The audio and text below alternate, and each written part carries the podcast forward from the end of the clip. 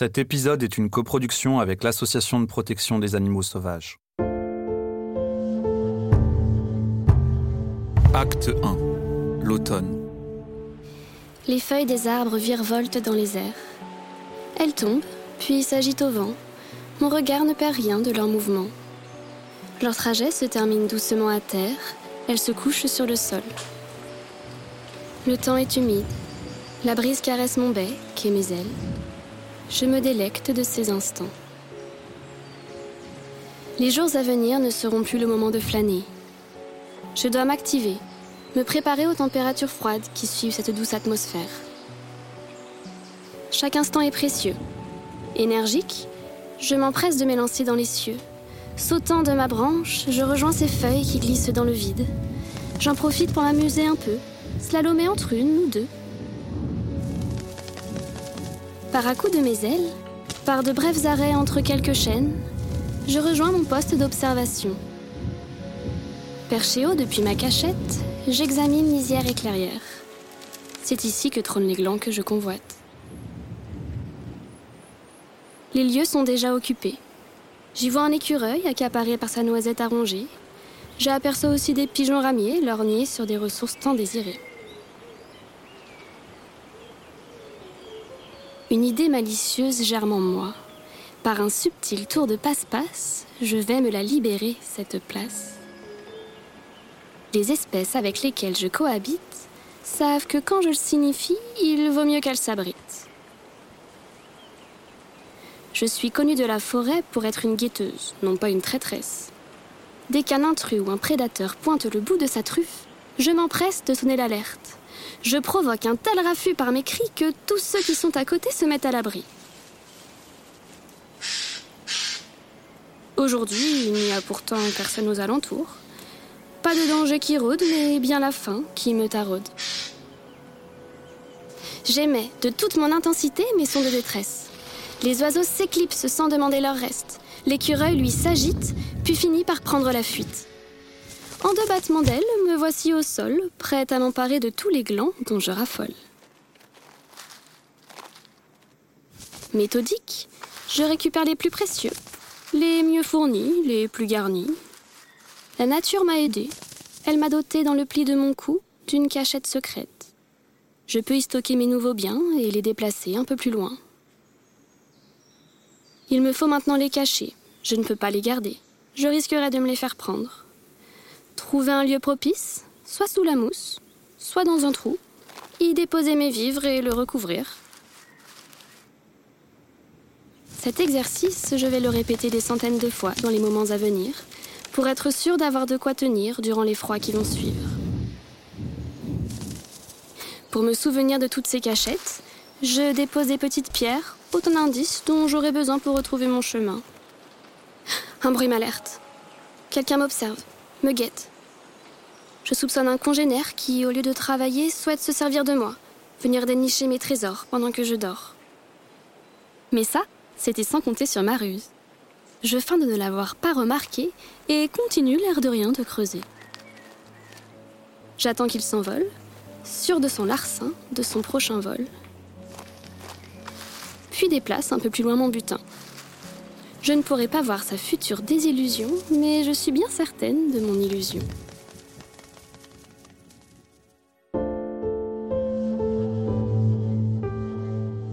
Acte 2. L'hiver. Du ciel tombent de grosses gouttes qui m'éclaboussent. Le temps est à l'averse. L'air froid me fige et me traverse. Ce n'est plus le moment de creuser, de s'approvisionner, de chanter de toute ma gaieté. Chaque geste consomme mon énergie. Maintenant, un seul mot d'ordre. Être la plus économe pour assurer ma survie. Je me suis préparée sans compter. Ne pas être prise au dépourvu, ne pas subir de déconvenus. L'instant présent est difficile. Le décor est morne, la forêt si silencieuse. Comme si tous les êtres vivants de ces lieux souhaitaient ne plus faire parler d'eux. J'ai aménagé mon nid au cœur d'un arbre imposant. Ses branches m'abritent des regards indiscrets. Pour le rendre douillet, je dépose des brindilles. Chose faite, je me couche et me retranche.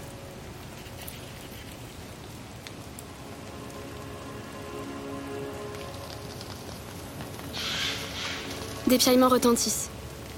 Mes yeux, positionnés de chaque côté de ma tête, m'offrent une vision parfaite. Je repère un retardataire qui s'est laissé distraire. Il n'a pas préparé son abri, il souhaite me déloger et faire sien mon nid. Je me prépare alors à combattre, à défendre ma place pleine de hargne. Je n'ai pas le droit de perdre, je ne peux pas prendre le risque de me retrouver sans rien avec ce froid qui vient, de me faire bouter hors de mon emplacement et d'être soumise seule à la rudesse des éléments. Le combat s'enlise. Battement d'ailes, coup de bec, coup de griffe, cri rageur du désespoir de l'affrontement vital. J'arrive à lui tenir tête. Il finit enfin par battre en retraite. Mon cœur bat si fort, des spasmes causés par l'adrénaline parcourent mon corps.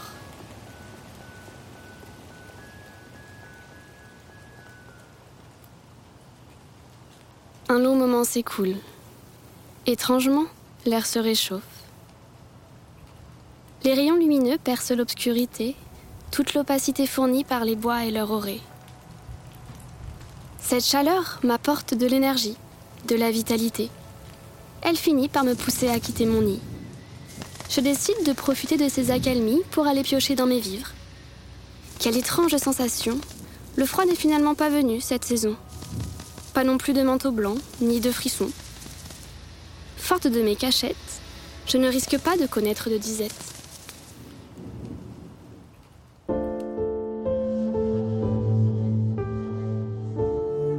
Acte 3. Le printemps. Un nouveau jour se lève. Des rayons pâles peinent à traverser les feuilles. Pas d'embellie aujourd'hui. Simplement un épais nuage brumeux qui s'étend et couvre le sol de son lit. Mes plumes tremblent et m'indiquent que l'air se refroidit. Transi par le froid, je fixe le ciel. Pas de gouttes, mais d'étranges flocons blancs qui dégringolent à vitesse hallucinante. Le sol se couvre de cette mousse épaisse. On n'aperçoit plus les feuilles, plus les pierres, que cette épaisse couverture blanche. Comment vais-je retrouver ce qui reste de mes quelques cachettes? Comment vais-je faire pour manger autre chose que des miettes? La faim me tiraille les entrailles. Je vole entre les arbres désorientés. Désordre non anticipé, j'ai perdu tous mes trésors. Sans réellement m'en rendre compte, mes battements d'ailes m'emmènent hors de la forêt. Je me bats contre le vent, contre ces rafales et cette mousse blanche qui colle mon abdomen. Mon regard s'arrête sur d'étranges cultures. Des petits arbustes sont bien rangés, des copies conformes alignées, tout ordonné. Un décor monotone qui détonne avec ma forêt foisonnante et désorganisée. Pourtant, sur ces arbustes, de la nourriture est à disposition. Je n'ai qu'à me servir, plus qu'à me poser, picorer et me délecter de ces nuances sucrées qui résistent aux flocons blancs. Je ne suis pas la seule. Plusieurs oiseaux m'imitent. Ils se régalent des fruits que ces arbres abritent. Un détail m'attire. À terre, la présence d'un festin m'appâte. Mélange de petits fruits, de glands et de graines, étrange cocktail à la simple portée de mes pattes. Proie facile non gardée, il trône au milieu d'une étrange forme fermée. Mais cette forme possède une petite ouverture. Il n'y aurait qu'à me faufiler pour tenter l'aventure. Mais l'un de mes congénères est plus vif. Il me devance. La scène qui suit est assez irréelle. Un étrange bruit, puis l'ouverture se referme. Piégé, mon semblable crie. Un son si strident résonne. Ses ailes fouettent l'air, son bec frappe les barreaux. Il s'ébouriffe, tente avec frénésie de forcer ces barrières qui l'emprisonnent. Il se heurte violemment sur chaque bord jusqu'à ce que ses forces l'abandonnent. Apeuré, stressé, je m'envole prestement. En quelques instants, je me laisse déjà porter loin par le vent. Filer, filer aussi vite que mes ailes puissent me le permettre. Mettre de la distance avec ce danger imminent, ces cris si saisissants. Je repousse l'air avec mes battements d'ailes, ce qui me fait faire du surplace dans le ciel. En les remontant, les flux ambiants glissent autour de mon corps et me propulsent vivement dans cet immense décor. Après un interminable vol, où des paysages identiques défilent, où le temps est parfois calme, parfois ravivé, je finis par repérer un lieu qui attire mon attention. J'y aperçois un endroit fleuri qui persiste et où mille couleurs m'interpellent. Seul espace de nature qui borde d'étranges masses difformes. Grise et imposante construction, elle tutoie les cimes. Maniant mon vol à la perfection, je m'installe sur une branche qui me sert de poste d'observation. Ma vision périphérique s'arrête sur chaque élément. Le lieu qui a retenu mon attention est verdoyant, recouvert de fleurs colorées, de l'eau ruisselle sur ses pourtours. J'ai de quoi manger, j'ai de quoi nicher. Pour le moment, je ne compte plus bouger.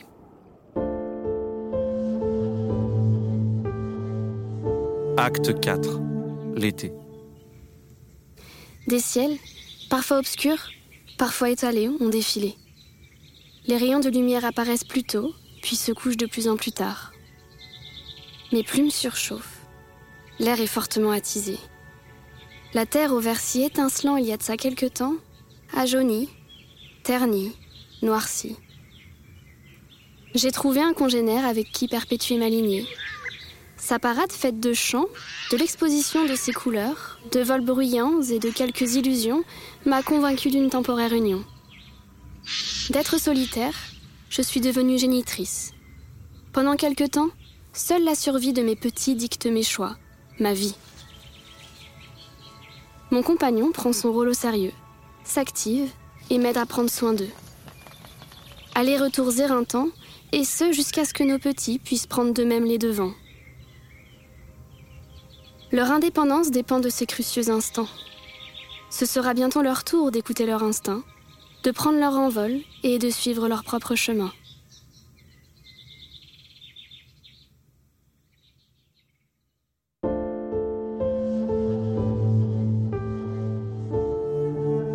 Posture documentaire. Cette immersion vous a plongé dans la peau d'un oiseau de la famille des passereaux. Plus précisément celle d'une femelle de l'espèce des jets des chênes. À travers ces quatre saisons, vous avez observé son évolution dans le temps, en arpentant sa vision et son ouïe. Vous avez pu entendre une partie de l'éventail de son chant, de ses cris. Dans le jargon des audionaturalistes, on dit qu'elle cacarde, cajole, frigulote ou jase. Très bonne imitatrice, elle est aussi capable de reproduire les sons d'autres animaux qu'elle croisera. Essentiellement des oiseaux, mais aussi ceux du chat et du cheval. Elle est très reconnaissable dans la nature, mais pas si facile à observer. Son plumage possède un mélange de tons clairs et foncés, bigarrés. Sa queue est noire, son dos brun rosé. Quant à ses ailes, elles sont bleues striées de noir et de blanc. Femelles et mâles sont très ressemblants. Seule une légère différence de taille les distingue. Certaines de ces fascinantes caractéristiques vous ont été comptées, de ses tours d'illusion, en passant par sa malice, de sa façon de thésauriser, de préparer méthodiquement des vivres pour les moments rudes. Vous avez pu l'imaginer se mouvoir dans les airs, se battre avec un congénère, user de sa vision périphérique pour se protéger, mais aussi repérer la nourriture nécessaire à sa survie. Nous avons aussi abordé son rôle en tant que mère, indispensable à la survie de sa portée. Elle les nourrit, les protège pendant quelques semaines, avant qu'ils volent de leurs propres ailes. L'espèce est présente sur tout le territoire français, et vous pouvez également la retrouver dans des espaces urbains. Elle privilégiera les parcs, d'où vous pourriez entendre son chant tôt le matin. L'espèce, comme tant d'autres, est dépendante des conditions climatiques. En temps normal, il n'est pas rare qu'elle égare certaines de ses provisions, mais en cas de forte chute de neige, elle peut tout perdre. Les glands des chênes qu'elle égare dans ses caches peuvent ainsi germer et devenir les futurs arbres qui renouvelleront les espaces boisés. On dit d'elle qu'elle est un reboiseur, qu'elle est la sentinelle des forêts? Bien qu'étant un oiseau assez commun sur notre territoire, sa population peut varier fortement en fonction des départements. Principalement sédentaire, il n'est pourtant pas rare de la voir migrer quand les conditions ne sont plus propices à sa survie. Comme la plupart des espèces, le jet des chênes possède ses propres prédateurs naturels.